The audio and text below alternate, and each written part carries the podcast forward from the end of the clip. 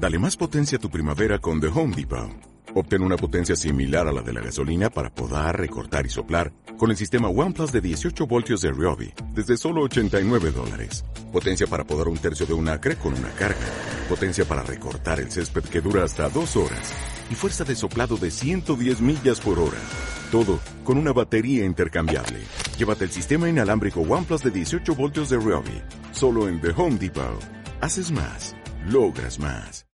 Hola, muy buenos días. Bienvenidos a esta recopilación sobre mitología. Atento porque vas a descubrir de la mano de Patrick curiosidades sobre mitología griega, egipcia y japonesa. Así que si te mola, no te olvides de suscribirte y seguir a Patrick en las redes sociales, que es la que se ha currado los guiones y los dibujos, ¿vale? Venga, chicos, disfrutad. Vamos a empezar esta serie de vídeos en donde explicaremos las historias reales, verídicas y súper contrastadas de los dioses griegos. Y para ello lo mejor es al principio del todo. Atento que esto empieza, ¿eh? Este es Urano, que es el cielo, y esta es Gea, que es la tierra. Son dos dioses que están así enrollados y están ahí todo el día dándole al tema, ya que cada noche el dios del cielo abraza la tierra y ahí pasan cosas. Lo que nos lleva a que la tierra empiece a tener hijos. Pero Urano el rollo este familiar no le iba mucho y no quería distracciones que pudieran desviar la mirada de su amada Gea. Así que nada más nacer, cogía a sus hijos y los escondía en las profundidades de la tierra. Que también era. O sea, los escondía eh, dentro de, su, de, su, madre, ¿no?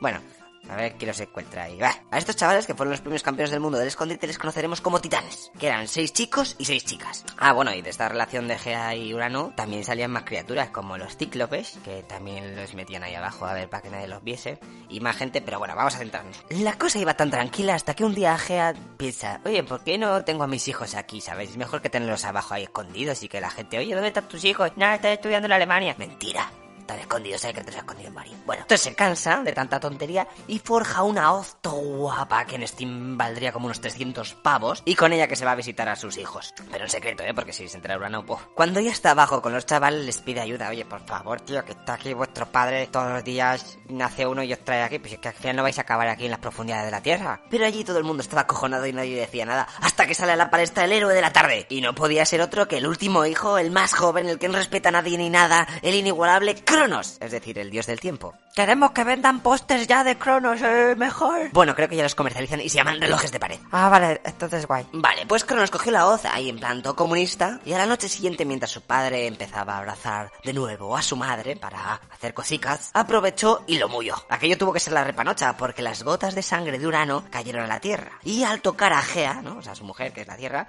se crearon nuevas criaturas entre las que están los gigantes, las ninfas, tres tipos con 100 brazos que ya os contaré lo que pasa y lo que después. Bueno, imagen. Pero no fue solo eso, porque Cronos se basó tres pueblos con el botón primario y los miembros amputados de su padre también cayeron en la Tierra. De hecho, cayeron cerca de la isla de Citerea. Citerea. Espera, Citerea. Citrea no es Citerea. Es Citerea. Citerea. Bueno, de Citerea dando lugar al nacimiento de la diosa del amor, Afrodita, ahí saliendo del mar like a pop star. Así que ya sabéis un sitiazo para pedir matrimonio a la chavala. Os vais a esta isla griega, ¿eh? le cuentas la historia o le pones el vídeo y ya lo tienes hecho, macho, lo tienes hecho. Volviendo a lo que estaba contando, Urano, ya después de este ataque, pues se quedó todo jodido ahí dejó de lobear a la Tierra y pararon de tener hijos. Pero esto también significó que dejó de ser el fucking boss y fue sustituido por Cronos. Así que ahora los titanes eran libres. Porque Cronos era titán y dijo a sus hermanos, vengan, haced ahí que estáis haciendo toto. Aunque no dijisteis nada en la reunión esa, ¿eh? Uy, uy, uy. Bueno, y les faltó tiempo para casarse unos con otros teniendo un porrón de hijos. Pero estos son muchas historias, vamos a centrarnos en una. ¿eh? Si seguimos al protagonista de esta historia, Cronos, veremos cómo se casó con Rea, con la que tuvo tres hijas y tres hijos. Los hijos, no sé, a ver, también son importantes las hijas, pero vamos a hablar de los hijos un momento, es, nos van a sonar más. Hades, Poseidón y Zeus. Que Zeus era gemelo de su hermana, ¿no? Que era, era, ¿sabes? Nacieron gemelos, ¿vale? O sea, que era una chica y los dos eran Bueno, digo. Y estos tres famosos que se acabó. Hades te suena, tío, de la peli de Hércules, tío. Y sale Zeus también y Poseidón, que es el del agua ese, ¿no? El de Flipper. Bueno, estos luego. Estos personajes se van a hacer famosísimos. ¿Pero por qué? ¿Lo sabes? ¿Eh? ¿Qué hicieron, eh? Estaban ahí poniendo pósters hasta que hicieron famosos. Eran youtubers. Habíamos dejado a Cronos en el poder, ¿te acuerdas que estaba ahí manejando todo el cotarro? Bueno, pues él sigue ahí. Y un día escucha que sus padres hablaban sobre una antigua profecía que decía que uno de los propios hijos de Cronos y Rea le destronaría como fucking boss. Madre mía, aquí todas las historias va sobre que el hijo jode al padre y luego se quejan de que está baja la natalidad. Bueno, así que Cronos se picó y, ¿qué hizo? ¿Eh? ¿Qué, puede hacer? Pues empezó a comerse a sus hijos nada más que le hacían. Se ve que aprendió bien de su daddy. Y claro, eso a su mujer no le molaba mucho, todo el pateo del embarazo para que luego venga el tonto las narices y con la excusa de que el que va debajo está cerrado, pues a ver, topa adentro. Esto no puede ser, ¿eh? Así que su mujer Rea habló con sus padres, que son los mismos que el de Cronos porque son hermanos y son los que también vimos en el vídeo anterior. Y le aconsejaron una táctica para que le diesen por saco a Cronos. En el siguiente embarazo, cuando estaba a punto de parir, se fue a un bosque topetado de árboles y ahí escondida dio a luz a Zeus y su hermana Hera. Luego se fue donde Cronos y le dio uno de ellos para que se lo comiera. Y zasca, balbuche. Tío, qué historia más triste, macho. Espera, que lo que se acaba de comer en realidad es una piedra disfrazada de recién nacido, pero que el muy tontaco con las ansias porque había quedado con los colegas para ensayar el baile de la la pues no se enteró. Bueno, vale, ¿y qué pasó con Zeus? Al chaval le cuidaba a los habitantes de la zona donde nació. De hecho, fíjate si estaban motivados con la causa, que para disimular los sonidos de la criatura hacían ejercicios con los espadas, así como, vamos a dar aquí y hacer ruido. Movían paneles de abeja y todo, o sea, a ver, seguro que hay más cosas que hagan más ruido que para de abeja, ya sé. Tambor. ¿Habéis inventado el tambor todavía o algo? Cuando Zeus ya se hizo mayor, una ETT le encontró curro como copero en el Olimpo. Algo así como camarero, ¿vale? Ahí fue cuando su abuela Gea le dio un poco de droga para que se lo echaran el colacao a su daddy. Cronos, que no se enteraba de la misa la media, te enfrascado que estaba viendo Fish Day y criticaba a, que salía, ¿sabes? Pues se lo bebió y empezó a vomitar a todos los hermanos y hermanas de Zeus. Que fíjate lo que aprendemos. Si te comen, no te mueres, ¿sabes? Seguramente incluso crezcas, porque no me imagino a Cronos ahí vomitando fetos. Ah, y fíjate si es curioso esto, que la piedra esa con la que le dieron el cambiazo la cogió Zeus y la puso en el Valle del Parnaso para que la gente recordase toda esta movida. Pero esto no acaba aquí, porque Cronos el Chetao también había encerrado a sus hermanos los titanes por si acaso se les ocurría hacer el chorra. Zeus les abre la puerta, de hecho al liberar a sus tíos los tres cíclopes estos, pues le dieron como muestra de gratitud el rayo, el relámpago y el trueno. Madre mía, yo como los Reyes Magos. Quédate con la copla, eh, que le dieron el rayo, el relámpago y el trueno. Ahora defíneme cada cosa a ver si no parece lo mismo. Bueno, ya con esas armas, Zeus se convirtió en el mandamás de allí. Yeah, baby. ¿Y qué pasó con Cronos? ¿Se, lo comieron o algo? No, hombre, qué cosas tiene, macho. Estás loco de la cabeza, tienes que mirártelo, ¿eh? Zeus lo encarceló en las Islas Hespérides, que se supone que están cerca de las columnas de Hércules, es decir, de Gibraltar. De ahí debe de seguir el muy turante viendo sus realities preferidos y tomando horchata. Bueno, esto último me lo acabo de inventar, pero quédate tú y yo, ¿vale? Bueno, y eso ha sido el vídeo. Ahora que tenemos a Zeus en el poder, ¿crees que va a durar mucho el chollo, eh? ¿Sí o no? Ay, pues... Espérate un poco, pero si te lo va a explicar. Bueno, tío, seguimos con los dioses griegos, ¿sabes? La tercera parte esta, que vamos a hablar un poco sobre una batallica que está todo guapa. Nos habíamos quedado en que Zeus era el nuevo champion, ¿te acuerdas? Sí, pues no, pues te ves la tele vídeo, listo. ¿Creéis que va a tener un reinado todo fácil? ¿Has visto Hércules? ¿No has visto Hércules? ¿O qué bueno, ¿Os suena eso de la rebelión de los titanes? ¿Eh? pues vais a flipar. Cuando Cronos fue derrotado con lo del veneno, la piedra, bla bla bla, algunos de sus hijos eligieron como jefe al gigantesco Atlas. Imaginaos la cara de Zeus. ¿Pero qué cojones tenéis? Eh? Me curro toda la movida esta del veneno y me juego aquí el pescuezo y luego pasáis de mí. Pues venga, guerra. Venga, pues vamos a la guerra. A mí me da igual, porque solo estoy leyéndolo. Esta lucha duró 10 años y Zeus ganó gracias a los cíclopes y a los 100 brazos, con los que se echaban los piccionarios más rápidos de la historia, ¿no sabes? Esta gente, además de 100 brazos, tenían 50 cabezas, así que podríamos decir que era un pegote de siameses o algo así. ¿Pegote? ¿Tú sí que eres un siamés de un cíclope cojo y manco? Eh, hostia, pues visto así, puede ser, ¿eh? Who knows? Who knows, my friend? La batalla definitiva que dio la victoria a Zeus fue algo así. Invitó a los cien brazos a comer al Olimpo y les dio cosa buena. Pues néctar, ambrosía, es decir, alimentos de esos que solo podían comer los dioses. Aquello fue una motivación de la leche, imaginaos a los tres. Tío, este Zeus nos está tratando muy bien. Ya ves, hay que ayudarle a joder a esos titanes. Creo que me estoy enamorando. Ese mismo día fue la lucha definitiva de esta especie de guerra civil. Los siameses estos cogieron piedras a saco y se las tiraron a modo de onagros de élite a los titanes, una lluvia de escombros que se sumó a la de rayos y truenos que empezó a lanzar Zeus. Todos flaseados y acosados por el insaciable chorro de leches que les están dando los cien brazos, terminaron por caer derrotados los titanes. ¡Ah, pobrecillos! ¡Ay! Sois unos achorraos. Y por si acaso no habéis aprendido la lección, Zeus os lo va a explicar ahora en un momentico. El ganador cogió a sus tíos y los encerró en las profundidades del Tártaro. Pero profundidades, profundidades, eh. Fíjate que decían que si lanzabas un yunque desde la tierra para abajo, tardaba nueve días en llegar a la nueva cárcel esta que habían hecho a los titanes. Nueve días y nueve noches. He hecho cálculos porque no os lo he dicho, pero soy científico. Y si miramos la gravedad, la velocidad del yunque, el peso y... pues da que bastante más lejos que un pozo. Vale, pues allí Zeus les preparó una celda tochula hecha de bronce, la cual cerró para siempre, forever and ever, su brother Poseidón, ¿sabes? También era cerrajero, Poseidón es de Flipper. Y, y los cien brazos dijeron a Zeus, Tú no te preocupes, que nosotros nos quedamos aquí a montar guardia. ¿Me puedes dar un beso antes de irte? Lo siento, pero no sé lo que pasó justamente después, pero sí que los tres tíos aburridos y los cíclopes se quedaron para vigilar a que no saliesen los titanes de su cárcel. Ahí, con ellos, abajo. Que ahí no llega la fibra óptica ni, ni, ni coña, vamos. Son tontos, tíos. Encima que Zeus ha ganado gracias a ellos, si tienen que quedar ahí todo el pateo. porque ellos quieren, ¿eh? Hay gente que está muy mal de las 50 cabezas, tío, ¿sabes? Tiene 50, no una. Entonces, buah, está la locura. La conversación ahí tiene que ir. Ay, mía, 50 horas con Mario. Bueno, si Mario tiene 50 cabezas, que.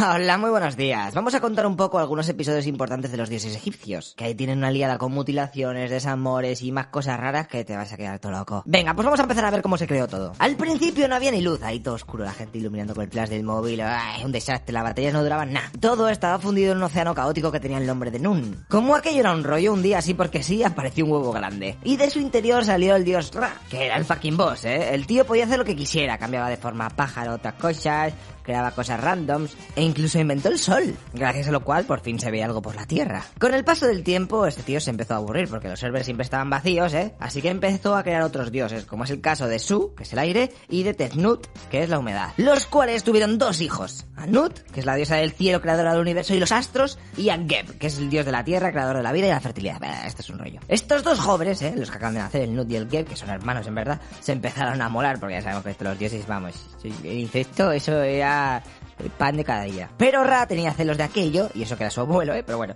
Así que les prohibió que estuvieran juntos. Topicado el tío. Llamó al padre de estos y le dijo, oye, sepáramelos, anda, porque está, que, que corra el aire. De este modo se creó el espacio donde estamos ahora, porque Su, que era el padre, que es el aire, ¿eh? se puso entre medio de la tierra, que era Geb, y Nut, que es el cielo, ¿has visto? Entonces, bueno, lo entendéis, ¿no? Ok. Pero por si no fuera poco el castigo este de mandarnos a tomar por saco, Ra también prohibió a su nieta, a Nut, parir hijos de su hermano amante durante ninguno de los 360 días que tenía el año. Aunque si estaban separados, como narices iban a hacer nada. Eh, por wifi. Pero tranquilos, que va a venir el Tito Tot, dios de la sabiduría, los sueños, escritura y mil movidas más a arreglar las cosas, ¿ok? Este se reunió con la diosa de la luna y jugaron una pocha ahí, apostándose pelas y de todo. Al final ella perdió la partida y tuvo que ceder una 72 parte de la luminosidad diaria con la que brillaba la luna. Y por eso desde entonces la luna ya no puede brillar todo el mes y poco a poco se va ocultando así, ¿verdad? Y luego otra vez vuelve a salir, eh, pues por esta mierda, por esta partida que perdió. Ay, tonta. Pero bueno, lo importante es que Todd cogió esa luz que había ganado y la usó para crear cinco días más, conocidos como los epagómenos. Y claro, como estos estaban así un poco fuera de la restricción de Ra, pues Nut aprovechó para parir en cada uno de esos días a un hijo, como conejos. Allí nacieron el primer día Osiris, el segundo Horus, que en verdad es hijo de otro agente, pero es un caso especial.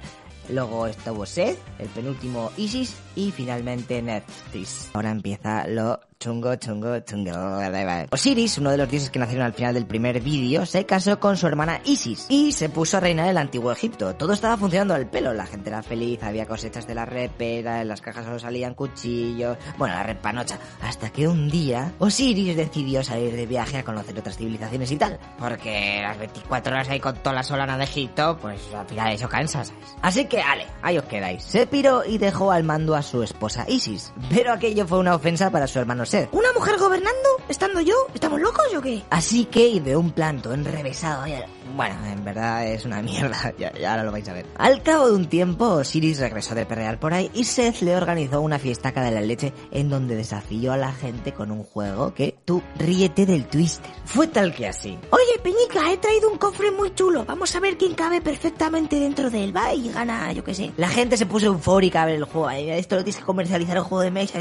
tiene éxito fijo, tío. Tengo un tío que hace juegos de mesa. Ya se lo voy a contar. Yo te lo registro. Ah, no, ya lo registro. Bueno, pero aparte de esto, ninguno tenía el tamaño ideal. O sea, que algunos sobraban, otros faltaban poquito, tal, no sé qué. Hasta que Osiris decide meterse en el server y ¡chan, chan! Le venía como un guante. Normal, teniendo en cuenta que su hermano sabía su tamaño y se lo había hecho a medida. ¿Sabéis? Era una trampa. Ahora, con el gran Osiris acurrucado ahí en un triste cofre, Seth aprovechó para cerrarlo y junto con otros 72 cómplices lo tiró al río Nilo. ¡Hala por ahí, pesado! Eres tonto, mira que seguirme la corriente. Ahora sí que va a seguir la corriente del río, ¿sabes?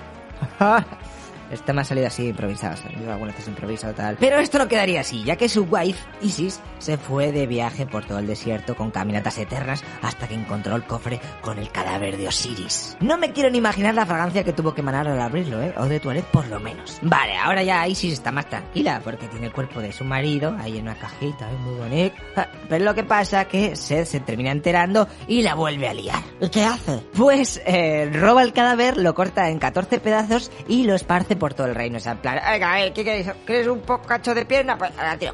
Eh, para allá voy a tirar las manos y los ojos, pues yo qué sé. Eh, Tío, Seth, ya vale, ¿no? Se fue de viaje y no te puso en el poder. Pero creo que está sacando un poco las cosas de quicio, ¿eh? Te está volviendo el majara. Relax, relax, relax, no pasa nada, amigo, que aquí está Isis para arreglar las cosas, ya que le molaba muchísimo las gincanas y no se rindió. Y en compañía de su hermana gemela Neftis, que el nombre a lo mejor te da igual, pero cuando te diga que también era la mujer de Seth, ¿eh? ¿eh? ¿Cómo te quedas? Madre mía. Agüita el follón que tenían que ser las cenas familiares. Oye, Isis, ¿puedes decir a tu marido que me pase la sal? Ah, no, que le tiré al río y luego descuarticé y esparcí los trozos por ahí. Déjalo, Cari, que ya me echo azúcar. Siguiendo con la búsqueda del tesoro, las hermanas encontraron todo el puzzle de Osiris, menos una parte que seguramente os parezca poco importante, el pene. Tío, no le han encontrado la polla, menudo puto desastre, joder. Eso a su mujer pareció no importarle mucho porque dijo, eh, tomar saca da igual, ya que tengo todas las piezas, lo junto. Pe, pe, pe, pe, pe.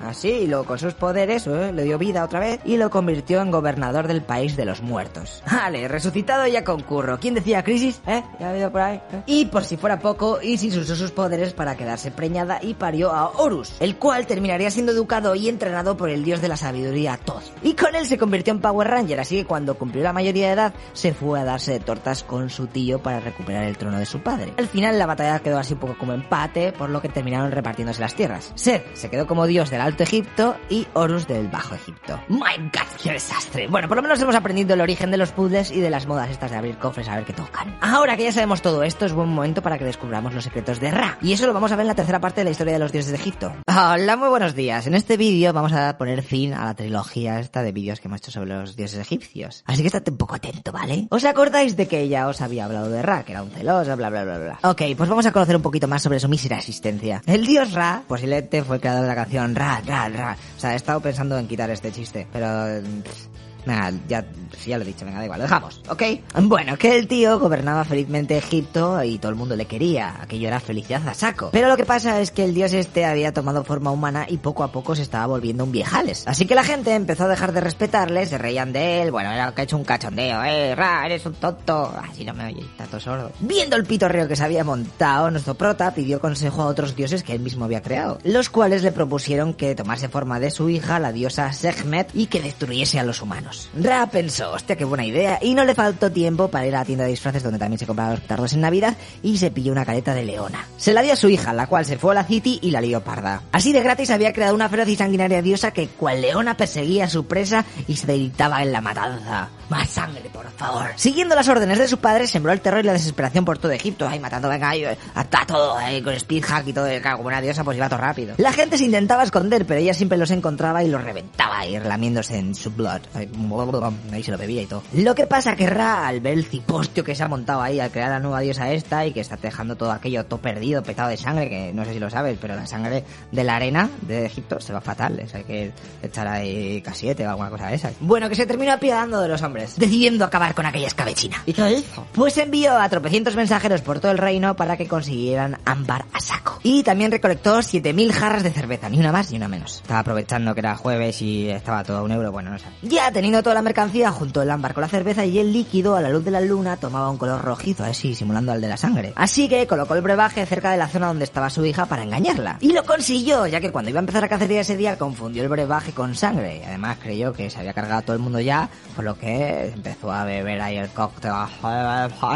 Se pegó tal ciego que no pudo matar a nadie. Eso sí, envió la leche de WhatsApp a su ex. Bah, que no sabe la vergüenza al día siguiente leyéndolos. Dice, "Ay, que, bah, no, pa- uf, voy a borrar la conversación. Ya has dicho que me conteste él. Si es que hasta del pedo se instaló el Tinder. Está fatal. la cabeza. Luego fue donde Ra contó la resaca. Este se puso muy contenta al ver a su dote ahí tan de relax y la cambió el nombre por el de Hathor, convirtiéndola en la diosa de la dulzura, el amor y la pasión. ¿Lo habéis visto? La resaca puede ser buena en según qué situaciones.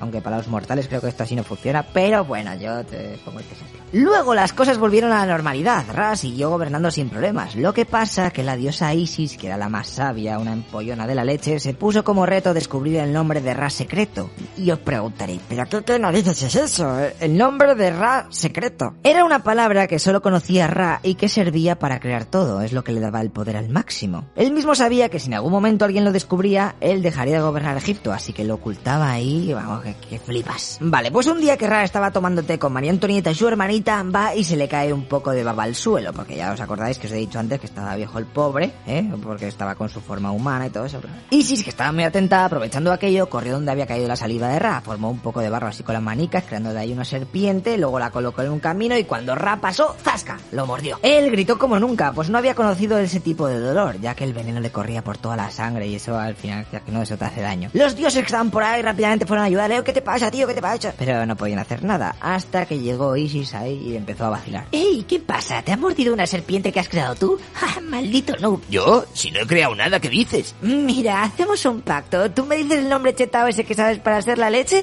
y yo te curo. Yo soy el hijo del cielo y la tierra, el que creó las aguas, los vientos, la luz, la oscuridad. Soy el creador del gran río Nilo. Yo soy Kepri... No, no sé lo que por aquí. Por la mañana, Ra al mediodía y Atum al atardecer. A ver, viejo, no me cuentes mierdas que esas charlas las sabe todo el mundo. Dime tu nombre secreto, no me mares o me pido y te quedas ahí muriéndote del asco. Ra, viendo que las cosas estaba poniendo seria, le hizo jurar a Isis lo siguiente. Que el nombre secreto solo se lo podía decir a su hijo Horus. Que, por cierto, todavía no había nacido, pero bueno. Y que él, a su vez, no podía publicárselo a ni a ningún dios ni a ningún hombre. O sea, ahí, se acababa la, la cadena. Ella aceptó y cuando Ra se lo confesó, cumplió con su palabra curándolo del veneno. El gran dios creador ya estaba sano, pero decidió dejar de reinar porque aquello era un rollo, así que se fue al cielo donde encontró un camino donde pasear siguiendo la trayectoria del sol. O sea, cuando veas el sol, pues detrás seguramente esté siguiéndolo. No sé, es su hobby. Y hasta gente. Por Egipto pasaron más historias turbias y rocambolescas, pero las dejaremos para más adelante, ya que los próximos dioses que van a llegar al canal serán los japoneses. ¡Yujú! ¡Ay, los japos, los japos! Es tanto loco y seguro que molan mil. Así que nada, id buscando, diciendo palabras randoms a ver si encontráis el nombre mágico este que usa Barra para crear cosas, ¿eh? Y eh, sois los fucking bosses y me ponéis aquí un yate. Le echáis gasofat que tengo porque está seco. Que por cierto, el nombre este de Ra nadie lo ha descubierto nunca, ¿eh? Tú puedes ser el primero, sales en los libros de historia, Hola, muy buenos días. Hoy toca el turno de hablar de los dioses japoneses, que quieras que no, son bastante graciosos ahí con sus cosas de humor amarillo y paranoia de samurai. bla. Venga, ya, vamos a ver lo que se han inventado esta gente. Los primeros dioses, hace un mogollón de tiempo, convocaron dos criaturas divinas. El macho se llamaba Izanagi y la hembra Izanami. Pero como se parecen la reche, los vamos a llamar corticoide al tío y fulgencia a la tía. Ok, pues a esta pareja la mandaron crear la tierra y para ello les dieron una lanza guapa con rayos y bluetooth que se llamaba Amenonho... Amenonuhoko o Amenu... Bueno, intercalé, no sé cómo se lee esto de verdad. Bueno, yo te voy diciendo algunos nombres de estos en japonés, por si algún día buscas nick para tu mascota. Porque son to pegadizos, ¿no sabes? Amenonuhoko, ven aquí. Espera, un mo- un momento. ¿Y tú no eres mi perro? ¡Por fin te encuentro! ¡Anda, no me digas que tú también se llama Menonojoko! Vete a la mierda. Bueno, siguiendo con esta pareja de tunantes, agitan el océano con su lanza esa y crean la isla de Onogoro. Aprovechando que ya hay tierra, pues fabrican un palacio con una columna en medio. En esa isla. Pasan los días, pero una tarde, por el aburrimiento, Corticoide empieza a dar vueltas alrededor de la columna. Fulgencia, que también estaba comiendo techo, le copió, pero en dirección contraria, hasta que al cabo de un segundo se encontraron frente a frente. Chan, chan. Ella le saludó, ¡Ey, qué pasa! Yo aquí dando vueltas a la columna. Corticoide se quedó pillado ante semejante escena cutre en plan. Esto de dar vueltas a la columna lo van a enseñar luego en los colegios porque me parece muy cutre, por favor. Que alguien, ¿dónde están los guionistas aquí? Y yo estamos tú y yo. Y al final acabaron dándole al tema, ya tú sabes.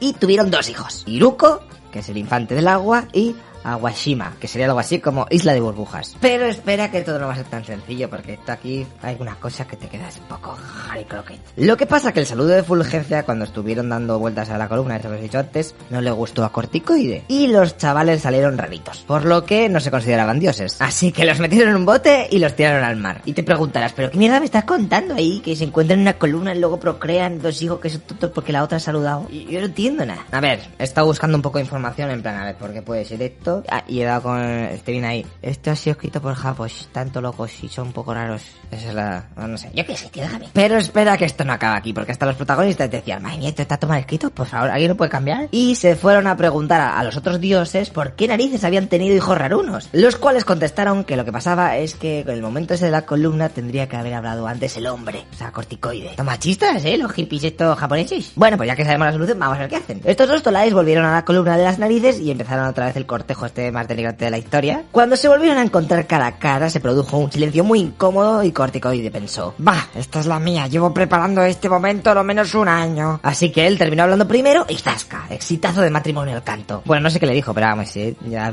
siguiendo lo que llevamos ya sabes. De esta unión nacieron las ocho grandes islas de la cadena japonesa. Y como sé bastante del tema de idioma y todo eso, porque no sé si lo sabéis, pero pasé ocho años comiendo sushi bastantes veces, eh, voy a deciros los nombres. Awachi, Iyo, Ugi, Tsukushi, Iki, Tsushima, Sado, Yamato y, y ya está, ¿no? He dicho ocho, a ver, cuatro. Es gracioso porque Hokkaido, Chishima y Okinawa ¿eh? no salen aquí porque en ese momento cuando escribieron estas cosas pues no eran territorio japonés, pero ahora me menudo estoláis, que hubieran predicho ¿no? el futuro que pasa aquí. Nos hemos pillado. Bueno, tranquilos porque la historia mejora a partir de ahora y es que Fulgencia también parió muchos otros dioses y cosas más, pero la palmó cuando estaba dando a luz a Kagutsushi, Kagutsu, Kagutsuchi, que es el dios del fuego, no sé si lo sabes, yo sí tengo tatuado aquí Kagutsuchi, vamos, Kagutsuchi, Kaguts hamburguesas, todo. ¿Y qué creéis que hizo su super marido corticoide? ¿Eh? ¿Eh? ¿Eh? O sea, ha parido, se le ha muerto la mujer, tenemos a Kagutsuchi ahí en llamas porque es el dios del fuego, me imagino. ¿eh? Encima se le había acabado el chollo ese de girarle la columna esa que era su único hobby. Vaya, pobrecico. Pues estate atento porque la va a liar un poco parda, ¿eh? Es muy achorrado en el siguiente capítulo. Hola, muy buenos días. Viendo la superhistoria que nos metieron en la primera parte de los dioses japos, espero que ahora esto mejore porque si no me voy a casa y me pego un tiro. A ver, habíamos dejado a Fulgencia que le había palmado en el parto y todo eso, luego la enterraron en un monte o no sé qué, pero lo importante es aquí lo que hizo su marido, porque Corticoide estaba topicado, así que mató a su hijo el fuego y emprendió un viaje a Yomi, que es la tierra de los muertos, para buscar a su amada. Un momento, tío, pero si esto es Hércules. Agüita el plagio, ¿no? Bueno, tío, entonces no existía el copyright y se podía hacer todas estas cosas. Cuando Corticoide llegó al inframundo ahí rodeado de almas, encontró a Fulgencia. Francia. Lo que pasa que ella le dijo, Tío, anda que no has tardado, ¿eh?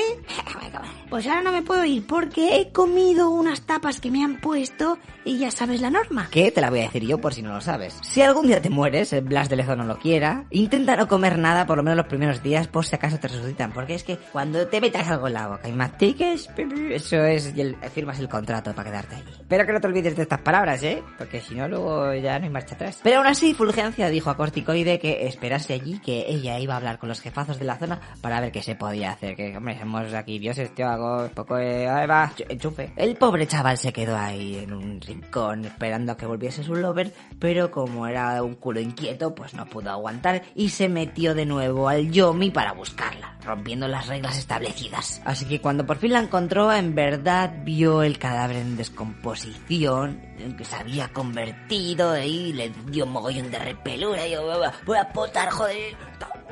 Esto hizo que Fulgencia pillase un rebote de la leche, casi gana el partido y todo, y mandó al ejército del inframundo a por su marido a que le diese un matarile. El cual consiguió escapar por los pelos y pidió el divorcio. La respuesta de Fulgencia al esto del divorcio no se hizo esperar y amenazó con matar cada día a mil humanos. Sí, sí, yo estoy despechados aquí la gente, ¿qué pasa? Pero el otro, el corticoide, dijo así, pues yo voy a hacer nacer a 1500 personas al día, ¿eh? Así, pues tenemos un más 500. Pachulo yo. Y con esta historia, por cierto, se explica por qué la gente se muere. Porque es culpa de Fulgencia, que está ahí topicada con lo que está guay. Y también porque nacen. Porque el otro, es una especie de Daniva, pero en plan low cost. Después de salir del Yomi, Corticoides se fue a purificar, porque ahí olía chotuno, claro, ahí con todos los pues eso, eso canta. En el momento ese de la Sour ahí tirándose agua, se crearon un porrón de dioses. Pero los más importantes fueron los que surgieron cuando se lavó el ojo izquierdo, que nació Amaterasu, con el ojo derecho Tsukuyomi y Susano con la nariz. Ahora que habían salido estos tres hijos tochetaos, el prota decidió repartir su reino entre ellos. Al primero le dio el sol y el cielo, el segundo pilló la luna y la noche, mientras que el tercero le tocó el rayo, la tierra y el mar. Y sin comerlo ni beberlo ya la tenemos liada de nuevo, porque Susano,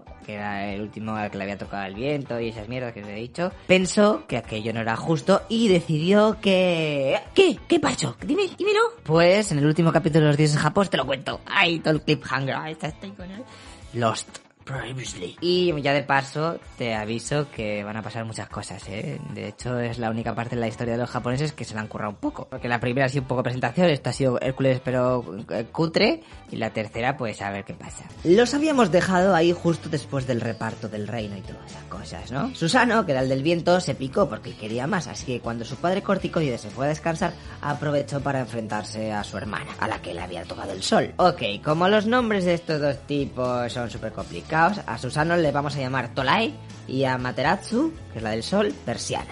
¿Ok? Así, nombres random. Tolai retó a Persiana a un juego que consistía en ver a quién creaba más divinidades menores del tirón. A la chica le tocó empezar. Cogió la espada de Tolai, la rompió, la masticó y aparecieron tres hermosas diosas. Tolai, viendo que la cosa se ponía seria, cogió las cuentas de fertilidad de su hermana y con ellas creó a cinco dioses súper agresivos. Y claro, como cinco es más que tres, pues se proclamó vencedor. Tío, ¿en serio qué pasó eso con las cuentas de fertilidad? Pero esto que- Te lo estás inventando, ¿no? Calla, calla, que no, que tío. es- ahora espera, que esto sigue. Persiana reclamó que su hermano había usado algo de su pertenencia y que por lo tanto ella debería ser la ganadora. Aunque si lo piensas un poco, tú también has usado su espada, o sea que tampoco hables muy alto. Y claro, Tolai, viendo que a lo mejor se le podían quitar todos los tours que había ganado, se puso en Super Saiyan de enfadado y sumado al pedo que llevaba, porque ah, ahí le había dado el champán, eh, celebrando la fiesta creyendo que había ganado, pues al final terminó liándola. Arrasó con todos los campos de arroz de su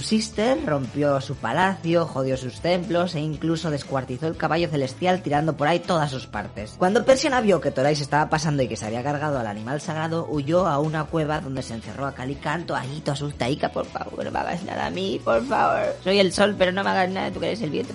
Rápidamente atraparon a Tolai y un consejo de 800 dioses le declaró culpable de asesinar al animal, de matar a las doncellas de su hermana al lanzar un trozo de caballo a su palacio y de atemorizar a Persiana. Los kami, es decir, los dioses, terminaron por ir a la cueva donde se había encerrado Persiana para hacerla salir. Y atentos con la idea que tuvieron de bombero. Porque claro, la otra estaba ahí toda asustadica. Pues si ya hemos apresado a tu hermano, ya puedes salir. No, yo tengo aquí mucho miedo, soy así como el perro ese, asustadico. Pusieron un espejo en la entrada de la cueva y se colocaron todos alrededor. Amano Utsume, que era la diosa de la danza, dio la vuelta a una bañera y se puso encima a bailar. Mientras todos los otros dioses la animaban, esta aprovechaba para levantarse la falda y enseñar sus pechos. Y claro, ahí la gente empezó a hacer ruido durante el show, ay, ay, ay, ay, como mono. ay. Y Persiana se terminó acercando para preguntar, a ver, ¿qué está pasando ahí fuera? No puedo estar en la cueva que atrapadita en paz aquí. eh, Tienes que montar aquí un festival. Un dios la dijo lo que ocurría, que estaban ahí pegándose el bailoteo de Riete tu Ibiza, y la chavala asustaica se animó a mirar para afuera de la cueva a ver quién bailaba. Y justo en ese momento se vio reflejada en el espejo, así que zasca. Se quedó todo embobada ya que nunca se había visto reflejada, y justo ahí los dioses aprovecharon para cerrar la cueva a sus espaldas y se la llevaron para el mundo celestial. Por si os lo preguntáis, a Tolai le desterraron. En su travesía conoció a un hombre que había perdido a siete de sus ocho hijas por culpa de Yamata no Orochi, que es una serpiente de ocho cabezas y ocho colas, que, que, que mola muchísimo, por si te quieres tatuar o lo que sea. Y claro, el dios viendo que la hija que le quedaba al pobrecito este va a durar poco, porque tiene ocho cabezas y ocho colas, y tienes tú ocho hijas y ya va por las siete, te queda una, va a ser ocho, eh, esto es blanco y botea. ¿Por qué no te has ido a otra ciudad, hijo mío? Eh, ¿Qué estás haciendo aquí? Cada, cada día en tierras ahora, no sé, Bueno, que Tolai decidió ayudarle. Transformó a la doncella que quedaba en una peineta y se la puso en la cabeza. Ahora ya que la chavala estaba segura, construyó ocho puertas y detrás de ellas puso grandes cantidades de sake, que es una bebida alcohólica que hacen los japos con las rotas. Seguro que te suena esto, ¿no? Al cabo de unos días la serpiente terminó atacando como era obvio, y que además está claro... Eh, eh, pues claro, se metió en las cabezas por todas las puertas, ahí empezó a beber ahí como si no hubiera mañana y terminó tociega. Momento en el cual fue aprovechado por Tolai para cortarle las cabezas y las colas. Curiosidades de la vida, cuando rebanó la cuarta cola encontró la Kusanagi, una espada pepino épica de esas moradas legendarias, no sé qué colores, eh, no te salen cajas, solamente cuando juegan ahí torneos de counter.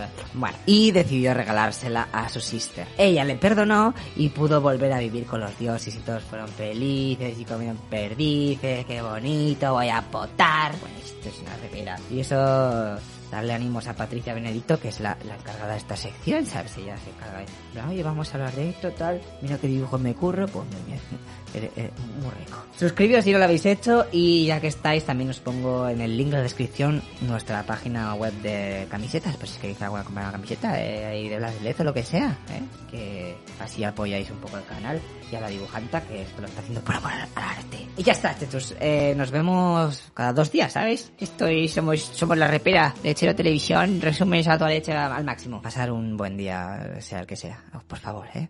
Venga, tíos, hasta luego, locopistas.